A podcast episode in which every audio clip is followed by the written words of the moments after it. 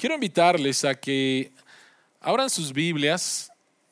En el libro de Génesis estamos ya en la parte final de nuestra serie en el libro de Génesis, capítulo 11, eh, Génesis capítulos del 1 hasta el 11, en esta serie que se llama eh, el libro de los orígenes. Y el día de hoy estamos en el capítulo 10, versículos del 1 al 32. Solamente nos falta un capítulo más, dos sermones más que vamos a tener en este pasaje, en esta serie. Eh, el día de hoy, Génesis 10, de el 1 hasta el 32. Génesis 10, de el 1 al 32. Este es el mensaje número 17 y se llama La historia de nuestro mundo acorde a Dios. La historia de nuestro mundo acorde a Dios. Dice así la palabra del Señor. Esta es la historia de Sem, Cam y Jafet, hijos de Noé, quienes después del diluvio tuvieron sus propios hijos. Los hijos de Jafet fueron Gomer, Magog, Madab, Javán, Tubal, Mesec y Tirás. Los hijos de Gomer fueron Askenaz, Rifat y Togarma. Los hijos de Javán fueron Elisa, Tarsis, Kitín y Rodanín. Algunos de ellos que poblaron las costas formaron naciones y clanes en sus respectivos territorios y con sus propios idiomas. Los hijos de Cam fueron Cus, Misrayín, Fut y Canaán. Los hijos de Cus fueron Seba, Jávila, Sabata, Ragama y Sapteca. Los hijos de Ragama fueron Saba y Dedán. Cus fue el padre de Nimrod, conocido como el primer hombre fuerte de la tierra, quien llegó a ser un valiente cazador ante el Señor. Por eso dice como Nimrod, valiente cazador ante el Señor. Las principales ciudades de su reino fueron Babel, Erec, Akkad y Calné en la región del Sinar. Desde esa región Nimrod salió a Asur, donde construyó las ciudades de Nínive, Rehobot, Ir, Calá y Resén, la gran ciudad que está entre Nínive y Calá. Misrayim fue el antepasado de los judeos, ananeos, lebanitas, naftuitas, los patruceos, los casjulitas y los caftoritas, de quienes descienden los filisteos. Canaán fue el padre de Sidón, su primogénito, y de Et y el antepasado de los Jebuseos, los Amorreos, los Jerjeseos, los Hebeos, los Araseos, los Cineos, los Arbadeos, los Semareos y los Jamatitas. Luego de estos clanes cananeos se dispersaron y su territorio se extendió desde Sidón hasta Gerar y Gaza, y en dirección de Sodoma, Gomorra, Adma, Cebollín y hasta Laza. Estos fueron los descendientes de Cam según sus clanes e idiomas, territorios y naciones. Sem antepasado de todos los hijos de Eber y hermano mayor de Jafet, también tuvo hijos. Los hijos de Sem fueron Elam, Asur, Arfaxat, Lut y Aram. Los hijos de Aram fueron Uz, Ul, Geter y más. Arfaxat fue el padre de Selag, Selag fue el padre de Eber. Eber tuvo dos hijos, el primero se llamó Peleg, porque en su tiempo se dividió la tierra. Su hermano se llamó Joctán. Joctán fue el padre de Almodad, Selef, Hazar, Mabet, Yeraj, Adorán, Usal, Dikla, Obal, Abimael, Sabá, Ofir, Javila y Jobab. Todos estos fueron hijos de Joctán. Y mientras en la región que va desde Mesa hasta Cefar, en las regiones montañosa oriental. Estos fueron los hijos de Sem, según sus clanes y sus idiomas, sus territorios y naciones. Estos son los clanes de los hijos de Noé, según sus genealogías y sus naciones. A partir de estos clanes, las naciones se extendieron sobre la tierra después del diluvio. Oremos. Señor que estás en los cielos, queremos pedirte nuevamente que abras nuestros ojos para ver las maravillas que hay en tu palabra y que tu Espíritu Santo nos guíe a toda la verdad de tu Evangelio y seamos transformados por medio de esa verdad en el nombre de Jesús. Amén. Toda obra de arte tiene algo que ver con su creador. Es obvio lo que acabo de decir, manifiesta algo de su creador. Toda persona que crea un negocio va a manifestar a través de las políticas de su negocio, cómo va a manejar su negocio, también parte de su propia persona, lo que él cree. En 1966, un hombre llamado Truett Cary eh, inició un restaurante de pollos que después de muchos años se empezó a popularizar, creció y que ahora, si has ido a los Estados Unidos, posiblemente lo conozcas y se llama, eh, se llama ah, Chick-fil-A. Y en este, en este restaurante que el día de hoy es la tercera cadena de comida rápida en los Estados Unidos, este, la personalidad de este hombre se manifiesta a través de ciertas políticas y posiblemente la más evidente tiene que ver con que todos sus restaurantes cierran los domingos. Algo que es inimaginable hablando acerca de ventas. ¿Cómo vas a cerrar tu negocio el domingo si el domingo es un día para vender? Bueno, la razón por la cual uh, Truett Cathy uh, hizo eso es porque él está reflejando lo que él cree y él cree que el domingo es el día del Señor. Dios nos dio seis días para trabajar y un día de descanso y entonces Él lo manifiesta en los valores de su restaurante y todos sus restaurantes cierran los domingos porque Él cree que ese es el día para adorar a el Señor. Y Dios nuevamente ha bendecido su negocio y es la tercera cadena de comida rápida más grande en los Estados Unidos. Así que su negocio manifiesta algo de su personalidad, de sus valores, de sus creencias. Génesis capítulo 10. El mundo se ha rehecho. Después de un diluvio, donde por la gracia de Dios solamente se salva una familia, vamos a ver aquí una explosión. Antes de Génesis 10 solamente estaba Noé, su esposa, sus tres hijos y sus esposas, las esposas de cada uno de sus hijos. Así que estábamos hablando de un grupo solamente de ocho personas. Pero capítulo 10 hay una explosión. Lo que encontramos aquí es cómo a través de la descendencia de los tres hijos de Noé, el mundo nuevamente es poblado. Y entonces, en este pasaje, vamos a ver qué es lo que nos enseña con respecto al carácter de Dios este nuevo mundo. La pregunta que queremos contestar en esta mañana es, ¿qué revela de Dios el comienzo de este mundo? El mundo ha sido rehecho. Hay un creador, hay una familia que ha sido salvada por gracia, esta familia se va a multiplicar. ¿Qué nos enseña esto con respecto a Dios? Y vamos a ver tres cosas. Si tienes el, tu bosquejo, vamos a ver tres cosas. Lo primero es, vamos a hablar acerca de la soberanía de Dios. En segundo lugar, vamos a hablar acerca de la diversidad de Dios. Y en tercer lugar vamos a hablar acerca de la preocupación de Dios. ¿Qué nos enseña este pasaje con respecto a Dios? Vamos a hablar acerca de su soberanía, vamos a hablar acerca de su diversidad y vamos a hablar acerca de la preocupación de Dios. Así que este pasaje tan extraño con hombres tan extraños nos enseñan acerca de la soberanía, acerca de la diversidad y acerca de la preocupación de Dios. Hablemos entonces acerca de la soberanía de Dios. Y cuando hablamos acerca de la soberanía de Dios, estamos hablando de que Dios tiene el control absoluto de todas las cosas. Dios es soberano, Él tiene el poder. No hay absolutamente nada que Dios diga, ah, caray, no me lo esperaba. Esto me tomó por sorpresa. Dios tiene el control de todas las cosas. Y entonces esta familia que está bajo su control soberano, su gracia soberana, se va a extender por toda la faz de la tierra. Hay dos pasajes interesantes. Uno está en Deuteronomio y el otro está en el libro de Hechos, hablando acerca de cómo se van a ir formando naciones, cómo van a ir apareciendo culturas por medio de todas estas personas que acabamos de leer.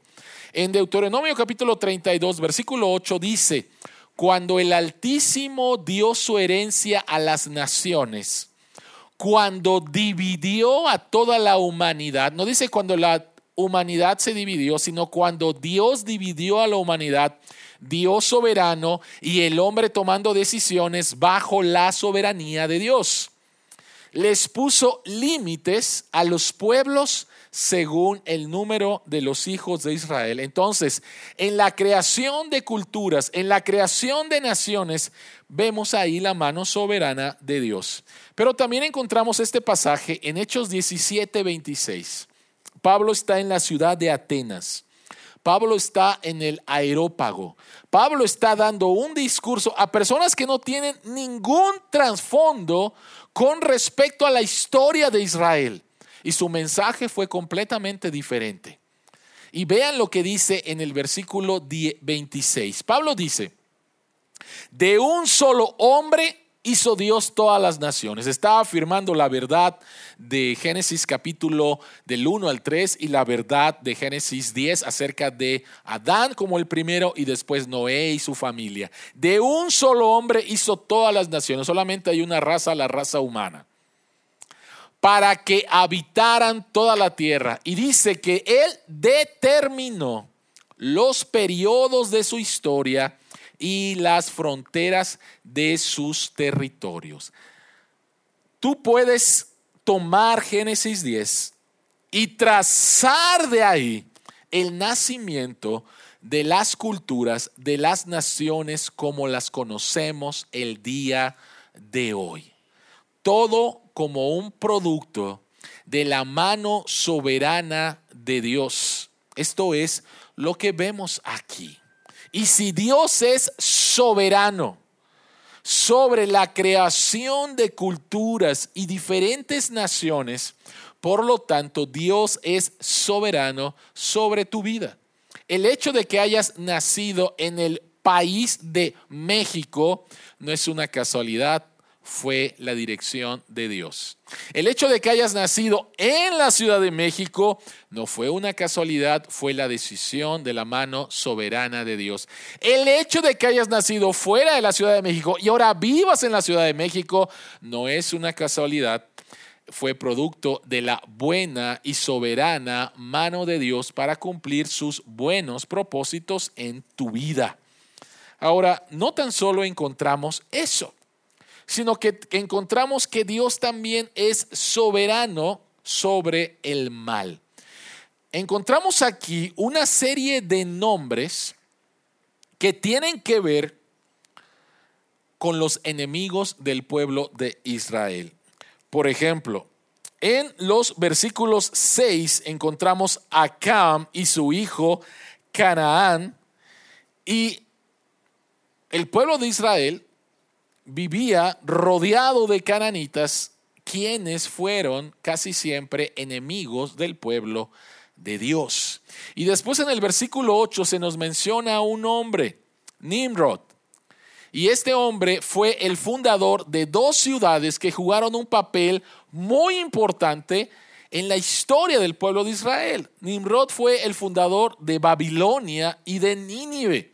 Y estas dos naciones fueron enemigos del pueblo de Israel. De hecho, Nínive lleva a exilio a las diez tribus de Israel, al reino del norte, en el 722 antes de Cristo. Y después Babilonia, por medio de Nabucodonosor, lleva en exilio al reino del sur, a las tribus de Judá y de Benjamín, a Babilonia. Entonces encontramos en este pasaje naciones enemigas que causaron daño al pueblo de Dios. Pero es interesante que en Jeremías capítulo 29, el versículo 4, Dios dice lo siguiente. Así dice el Señor Todopoderoso, el Dios de Israel, a todos los que he deportado de Jerusalén a Babilonia. Así que la pregunta es, entonces, ¿quién deportó a Israel? ¿Quién lo deportó? ¿Nabucodonosor o Dios?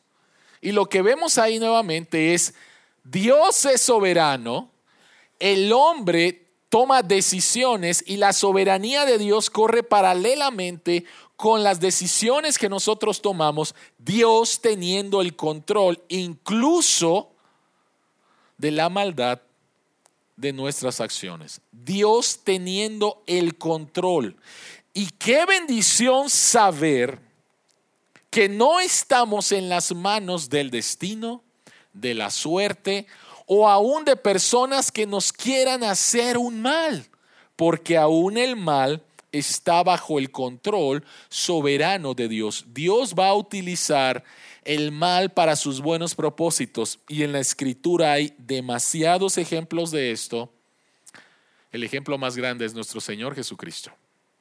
Jesucristo va a la cruz por decisiones libres de hombres judíos y romanos y lo llevan a la cruz. La maldad más grande del mundo, el hombre inocente y lo llevan ahí. Dios controlando todo para que a través de esa maldad tú y yo ahora podamos ser salvos. Entonces encontramos que Dios es que Dios es soberano. Piensen en esto, por favor. Piensa en un cuchillo súper, súper filoso. Y un cuchillo súper filoso puede ser utilizado para el mal o puede ser utilizado para el bien. En las manos de un asesino, un cuchillo va a ser utilizado para hacer el mal. Pero en las manos de un cirujano va a ser utilizado para hacer el bien. Todo depende de en qué manos está el cuchillo esta pandemia que, que tú y yo hemos estado enfrentando, esta pandemia eh, que se ha llevado a seres queridos, para muchos es un terrible, terrible mal, y lo es. Y en los momentos difíciles podemos llegarnos a preguntar, ¿en manos de quién está esta pandemia? Pensábamos que ya había pasado lo peor, se presenta la variante Delta otra vez y no sabemos qué va a pasar. Pero lo que sí sabemos, querida iglesia, lo que sí sabemos, querida familia, queridos amigos, es que está bajo el control de Dios y Dios está utilizando esto para sus buenos propósitos. Perder a mi mamá por causa del COVID no trajo alegría a mi corazón. Trajo demasiado dolor, demasiado dolor a mi corazón. Y lo único que ha traído consuelo a mi corazón es saber nuevamente que ella confió en el Señor como su Salvador y por el otro lado que esto no está sin control, que Dios lleva su, la historia, Él tiene el control de la historia y nuevamente, toda la maldad es como consecuencia de la caída y Dios envió a Jesucristo para arreglar nuevamente todo lo que el pecado ha destrozado. Y que un día vamos a llegar donde no va a haber más, no va a haber más COVID. Pero en medio de tus preguntas acerca de la maldad, en medio de tus preguntas acerca de la enfermedad, en medio de tu dolor por haber, haber perdido a un ser querido, lo que trae confianza es que Dios es soberano sobre las naciones y Dios es soberano sobre el mal. ¿Qué nos enseña este pasaje acerca de Dios? En primer lugar, que Dios es soberano. Número dos, nos enseña también acerca de la diversidad de Dios. La diversidad de Dios. Y es bien interesante lo que encontramos en el versículo 5 Versículos 5 y 6, o mejor dicho, desde el versículo 2 hasta el versículo 5, se nos habla acerca de los descendientes de Jafet. Después, versículo 6 hasta el versículo 20, los descendientes de Cam. Y después del versículo 21 hasta el versículo 31, los descendientes de Sem.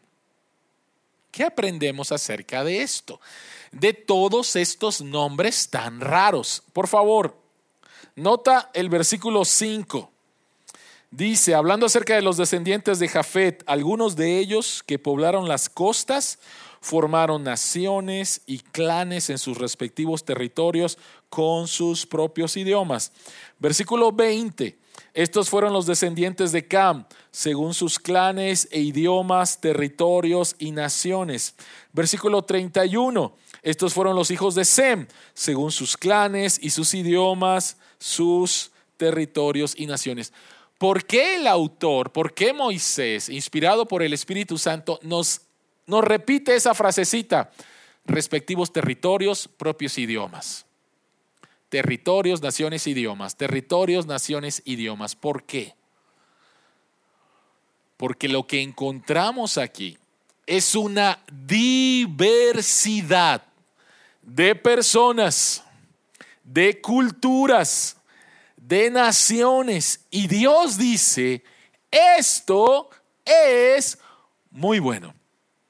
Dios dice, esto es muy bueno. La primera vez que pude ver la diversidad de culturas fue, ah, Dios me permitió ir en un viaje misionero a España, pero tuve que quedarme en el aeropuerto de Ámsterdam como por, creo que fueron como cuatro horas.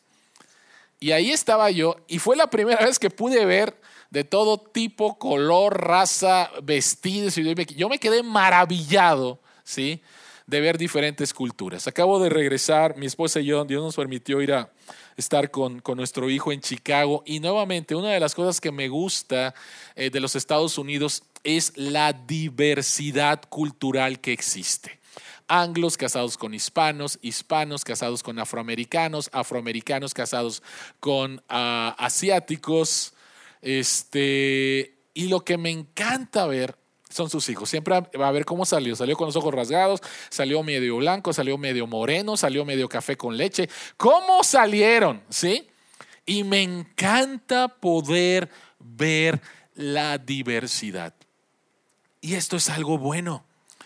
En un mundo donde hay un serio problema con respecto a, a las cuestiones raciales, donde hay mucho odio racial en algunas partes, Dios dice, esto es algo bueno.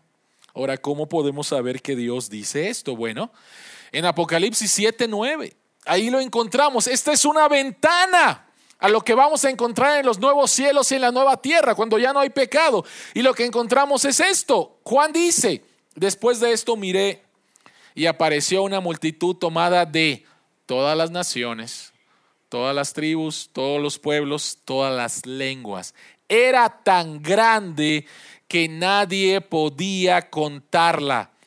Estaban de pie delante del trono y del cordero, vestidos de túnicas blancas y con ramas de palma y en las manos. En los nuevos cielos y en la nueva tierra, ¿qué es lo que tú puedes esperar? Diversidad cultural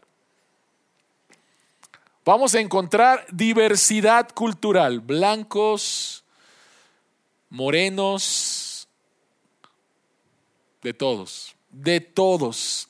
Y va a haber nuevamente de todas las razas, de todas las lenguas, de todos los idiomas delante del, del, del trono, adorándole. Así que debemos de aceptar y darle gracias a Dios por la manera en que soberanamente hay diferentes naciones, diferentes culturas y cada una de ellas van a estar representadas ahí delante de su trono. Así que, ¿qué es lo que aprendemos acerca de esto? Tenemos que apreciar las expresiones de las diferentes culturas en su adoración a Dios. Aquí está nuevamente adorando a Dios. Y es bien difícil o es, o es no es bíblico cuando creemos que, no, hablando acerca de adoración, que nuestra forma de adoración es la única y los demás están equivocados, no es posible. Nuevamente, cada ser humano ha sido creado a imagen de Dios. Cada ser humano tiene una dignidad intrínseca que tiene que ver con que ha sido creado a imagen de Dios. No tiene que ver con sus capacidades.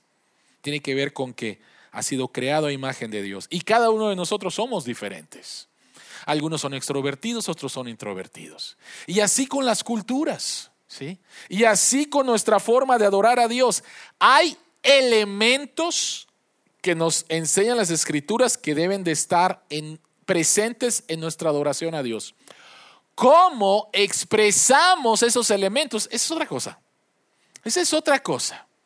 Algunos pueden llegar a una iglesia presbiteriana y decir, uy, estos como que no cantan con mucha pasión, ¿no?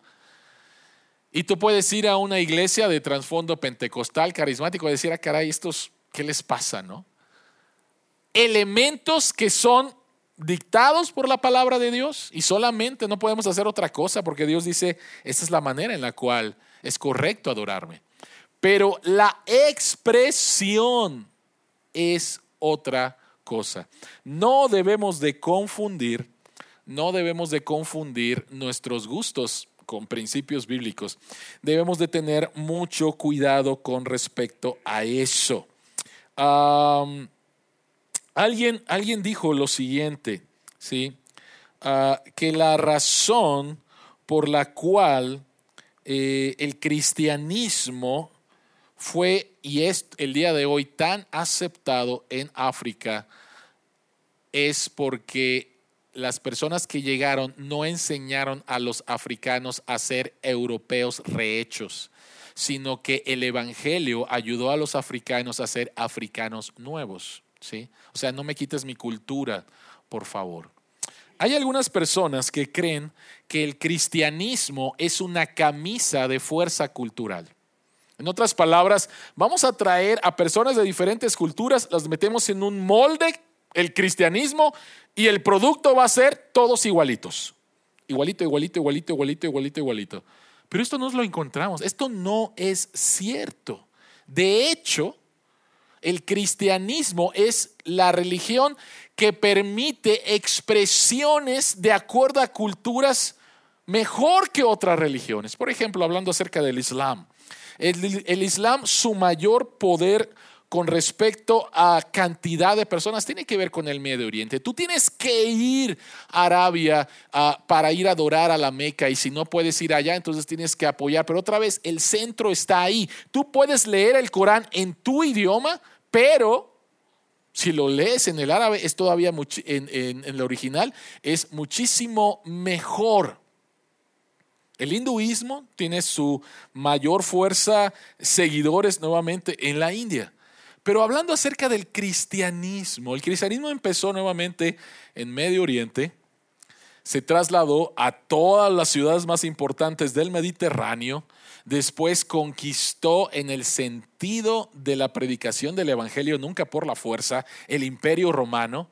Después el imperio romano cae y todas estas tribus, las que, las que pasan a la historia como las bárbaras, son conquistadas por el mensaje del Evangelio. Después todo el norte de Europa baja este, y, e invade eh, eh, todos los países eh, alrededor del Mediterráneo y después son conquistados nuevamente con el mensaje del Evangelio. Después el cristianismo pasa de diferentes formas a través de la Iglesia Católica Romana y la Iglesia Protestante de América Latina y el día de hoy, el día de hoy,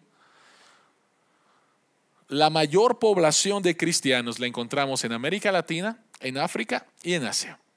Y las expresiones de su fe son diferentes. Son completamente diferentes. Algunas personas piensan que el cristianismo es una fe occidental. El cristianismo no nació en Occidente. ¿Sí? Nació nuevamente en Medio Oriente. Y no nos vestimos, no cantamos como los africanos, los africanos no cantan como los asiáticos. No, el cristianismo no nos llama a la uniformidad. Si eres cristiano, tienes que hacer así, tienes que pintarte así, tienes que vestirte así, tienes que cortarte el cabello así. De ninguna manera. El cristianismo nos llama a tener una unidad en la diversidad. Qué bendición que encontramos en Hechos capítulo 17. Hechos capítulo 17. Hubo un problema bastante serio cuando nace la iglesia. Hechos capítulo 15, perdón. Hechos 15 el cristianismo sale del contexto judío y empiezan a convertirse personas que no tienen nada que ver con el judaísmo, nada que ver con Israel. Y entonces un grupo dice, estas personas, los gentiles, tienen que hacerse como judíos para ser verdaderos cristianos. Esto causó muchos problemas. Entonces hubo el primer concilio de la iglesia cristiana para tratar este problema. Y la solución fue gentiles, personas que no son judías, ustedes son verdaderos cristianos al arrepentirse de sus pecados, confiar en Jesucristo como su Salvador y seguir expresando su fe de acuerdo a su cultura. No tienen que hacerse judíos. Es bien triste que el día de hoy, 2021, hay un boom de iglesias. No sé si llamarlo iglesias, pero hay un boom de grupos que te enseñan que tienes que hacerte judío para ser cristiano. El día de hoy, el día de hoy, el día de hoy. Y que si tomas expresiones judías, eres un mejor cristiano. El día de hoy. Y eso es completamente falso. Simplemente tienen que leer Hechos 15 y tienen que leer el libro de Gálatas para darse cuenta de su tremendo error. Entonces lo que encontramos en las escrituras es esto. A Dios le gusta la diversidad cultural. Hablando acerca de culturas y el cristianismo, tenemos que entender dos cosas. Número uno, toda cultura ha sido tocada por el pecado. Vamos a encontrar expresiones culturales preciosas y vamos a encontrar expresiones culturales que debemos de señalar que no son buenas. Por ejemplo, los primeros misioneros que llegaron a India se toparon con la costumbre de que las viudas eran quemadas. Usos y costumbres, ¿no? Esto es un uso, esto es una costumbre, esta es nuestra cultura. Se muere un hombre, sorry mujer, te vamos a quemar con él. Y si lo trajéramos al día de hoy, sería muy interesante lo que dirían, ¿no? O sea, por un lado la cuestión del feminismo, pero por el otro lado pues son usos y costumbres, es una cultura. O sea, los cristianos ayudaron nuevamente a quitar esa costumbre. ¿Por qué? porque eran algo completamente contrario a la palabra de Dios. Entonces, en primer lugar, hablando de culturas diversas, hay cosas muy buenas, hay cosas preciosas, pero no, debemos de perder de vista que el pecado ha contaminado también todas las culturas. Y por el otro lado, lo que eh, acabo de mencionar, de que ninguna cultura puede apropiarse el nombre de nosotros somos cristianos y todo lo que hacemos es cristiano.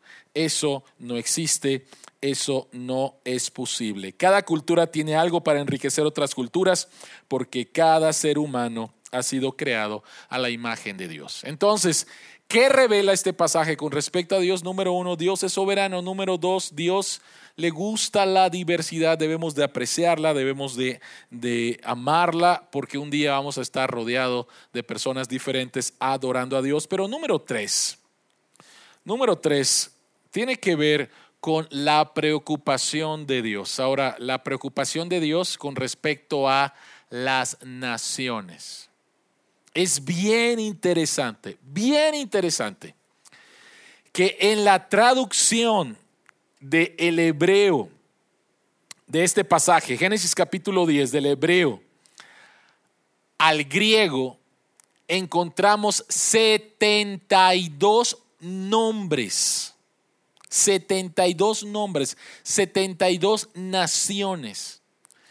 Y en Lucas capítulo 10 encontramos que Jesucristo envía a 72 personas a predicar el Evangelio. ¿Por qué Jesucristo eligió 72? ¿Por qué se le ocurrió 72? Bueno, Jesucristo está ligando su obra evangelizadora con Génesis capítulo 10. En otras palabras, todas las naciones que podemos encontrar en, Génesis capítulo 10, de una manera simbólica, Jesucristo dice, yo las voy a alcanzar a través de la predicación del el Evangelio. Dios, Dios tiene una preocupación por alcanzar las naciones. Ahora alguien estará diciendo lo siguiente, a ver, párale. Génesis capítulo 9 leímos que la bendición de Dios por medio del cual iba a nacer el Mesías era a través de Sem, pero que Cam y su descendencia iban a ser maldecidas. Entonces parece que como que Dios tiene favoritos y como que a Dios no les gusta a algunas personas, ¿no? Esto es equivocado. Y la razón es la siguiente. En primer lugar, Dios ama a todos. Pero en segundo lugar, la razón por la cual Sem, el hijo de Noé, Sem fue elegido, no fue porque él fuera mejor que sus otros hermanos. Fue pura gracia, con un propósito, con una misión para formar el pueblo de Israel. Estamos en Génesis 10. Próxima semana, Génesis 11. Génesis 12, Abraham. Y entonces vamos a hablar de Israel.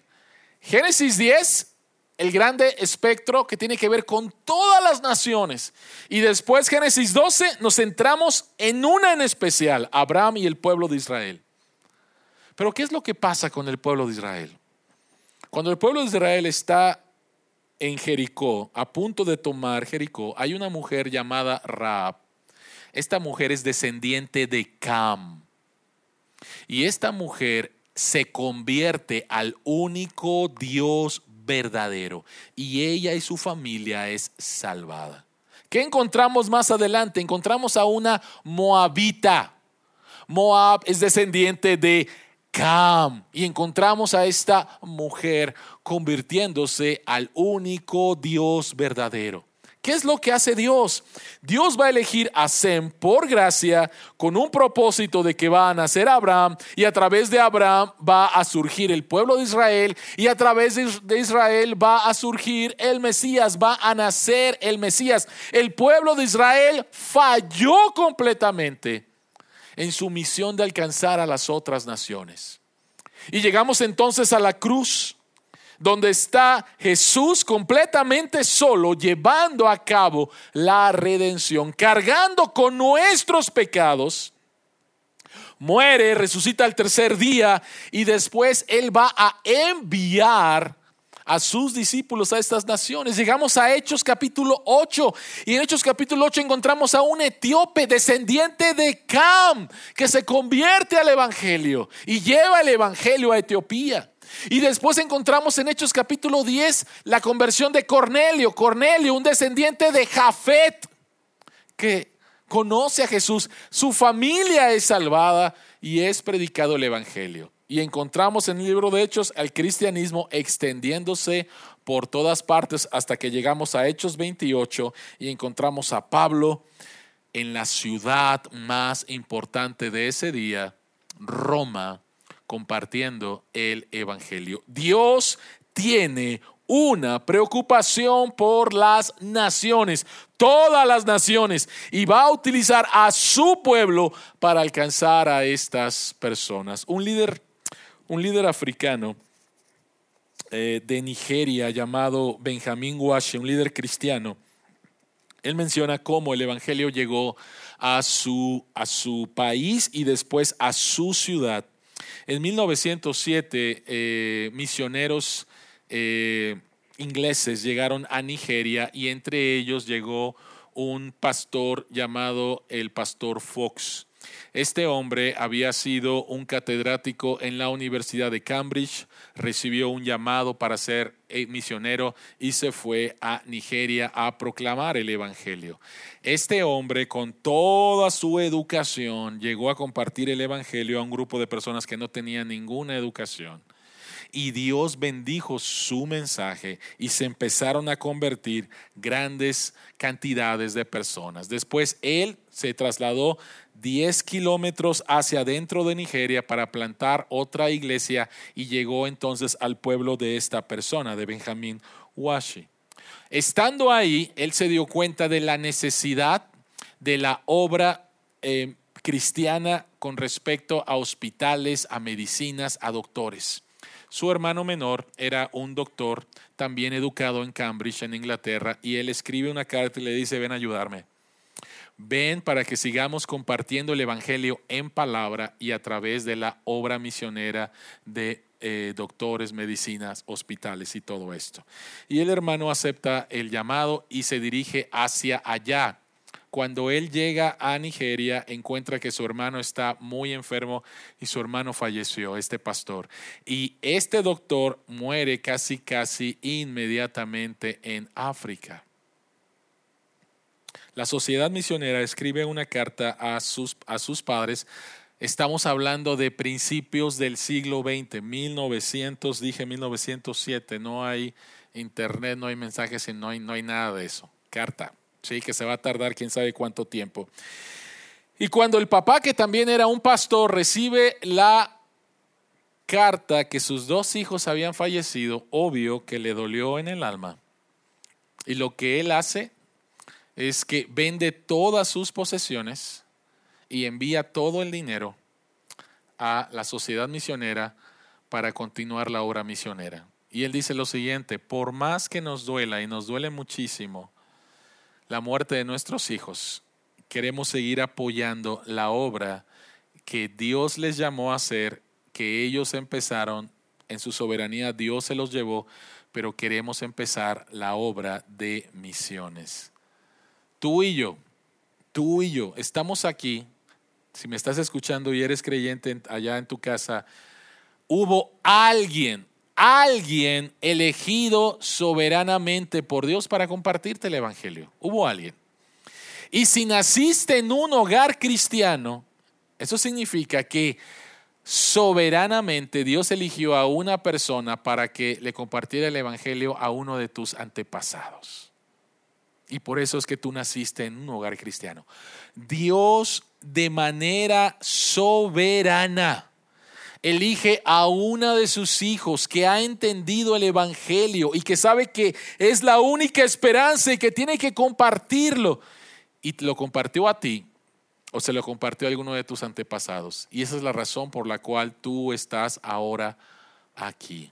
Es interesante que en el libro de Jonás, el último pasaje del libro de Jonás, Dios había enviado a este profeta a predicar a Nínive. Acabamos de hablar de Nínive. ¿no? ¿Quién fundó Nínive? Y, y Nínive una ciudad perversa. Y Dios envía nuevamente a Jonás a predicar allá, a los descendientes de Cam, ¿ok? Y Jonás, con un orgullo, con un racismo, ¿sí? No quería ir ahí, conoces la historia. Pero ve por favor al final, la gente se convierte. Y Jonás está enojado porque se convirtieron. Y ve lo último que le dice Dios a Jonás. Y de Nínive, una gran ciudad donde hay más de 120 mil personas que no distinguen su derecha de su izquierda y tanto ganado, no habría yo de compadecerme. Y así termina el libro de Jonás. No hay ninguna respuesta por parte del profeta. Y como dice el pastor Tim Keller, creo que es porque Dios espera que nosotros respondamos. Es, una pregunta para nosotros. Y de la ciudad de México, esta grande ciudad donde Dios en su soberanía te ha puesto, nos ha puesto. Dice Dios, con tantos millones de personas, yo no me voy a compadecer de ellos y cómo Dios se compadece a través de nosotros. Nosotros llevando el Evangelio a través de palabras y a través de obras. Nosotros llevando el Evangelio a través de palabras y de obras a esta grande ciudad, enseñándoles a otros acerca de este Dios soberano, acerca de este Dios que ama la diversidad cultural porque Él la creó y acerca de este Dios que se preocupa por nuestras vidas, por nuestra salvación, por nuestro verdadero bienestar. Oremos. Señor que estás en los cielos, te queremos dar las gracias porque tu evangelio es para toda persona, cada persona. Y tu palabra nos asegura que un día vamos a estar delante de tu trono en una gran familia diversa, en colores, en idiomas, en costumbres.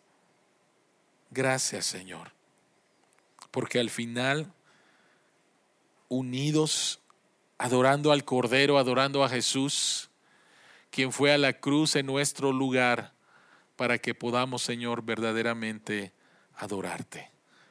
Gracias, Padre, que tú eres el Dios soberano. Gracias, Señor, que tú nos llamas a la unidad en Cristo en medio de, la diversidad. Gracias, Señor, que en tu preocupación por las naciones tú enviaste a uno a compartir el Evangelio con nuestros antepasados o a uno que nos compartió el Evangelio de manera directa y por eso es que somos tus hijos. Ayúdanos, Señor, también a llevar este Evangelio ahí donde tú nos tienes, de manera soberana. En el nombre de Jesús. Amén.